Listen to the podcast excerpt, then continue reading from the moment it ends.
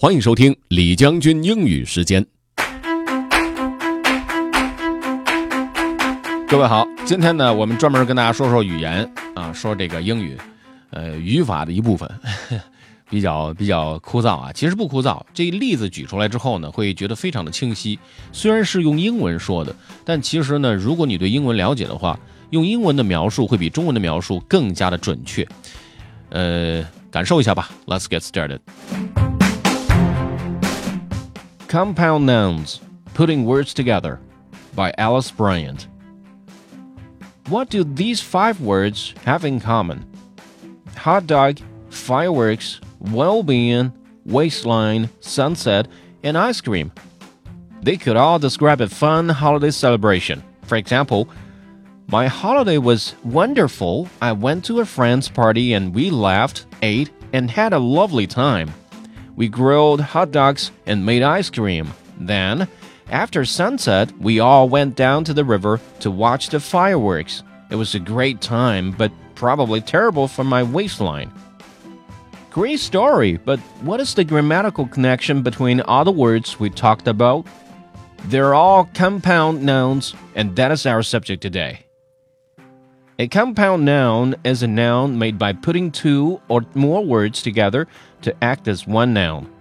These nouns can be written as one word, as in fireworks and waistline, as hyphenated words, as in well being, or as separate words, as in ice cream.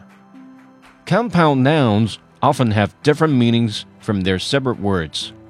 For example, if you had never heard of a hot dog, you probably would not know its meaning just from the words hot and dog. A hot dog is a small cooked sausage, usually made from beef or pork. Making compound nouns. Compound nouns are often constructed from two parts of speech. The most common are noun plus noun, as in ice cream, waistline, and fireworks, which you heard earlier in the program. Adjective plus noun, as in hot dog and greenhouse. And noun plus verb, as in sunset and rainfall.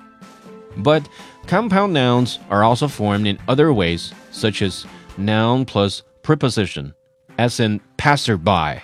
For example, a passerby witnessed a car accident on 17th Street. Gerund plus noun, as in swimming pool and washing machine. For example, I'm so glad that our hotel has a swimming pool. And adjective plus verb, as in public speaking and dry cleaning. And verb plus preposition, as in take off and look out. And preposition plus verb, as in output and overthrow. How to pronounce. Lastly, let's talk about stress. In spoken language, stress is giving greater loudness or force to part of a word. Correct stress is very important for compound nouns. We usually stress the first syllable. For instance, when I say the word fireworks, I put greater loudness on fire. If I put the stress on works, it changes the meaning and would confuse the listener. Listen to more examples that stress the first syllable. Swimming pool, football, haircut, bedroom, take off, ice cream. And just for fun, here's an old but still popular song about ice cream. Ice cream, you scream, we all scream for ice cream. Not all compound nouns follow the rule of first syllable stress. Proper nouns that are more than one word are considered compound nouns, and they usually carry the stress at the start of the second word.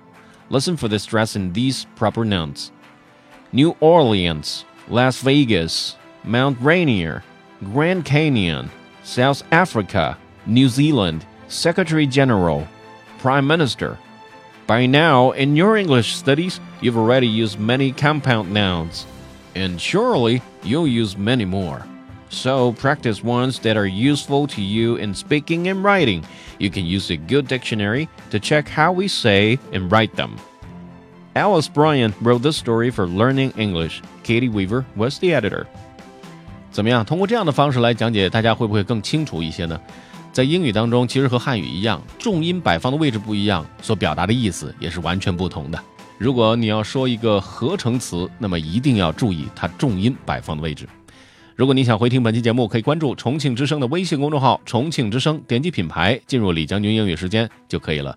另外，还可以在喜马拉雅 FM 上搜索“李将军”，就可以找着我了。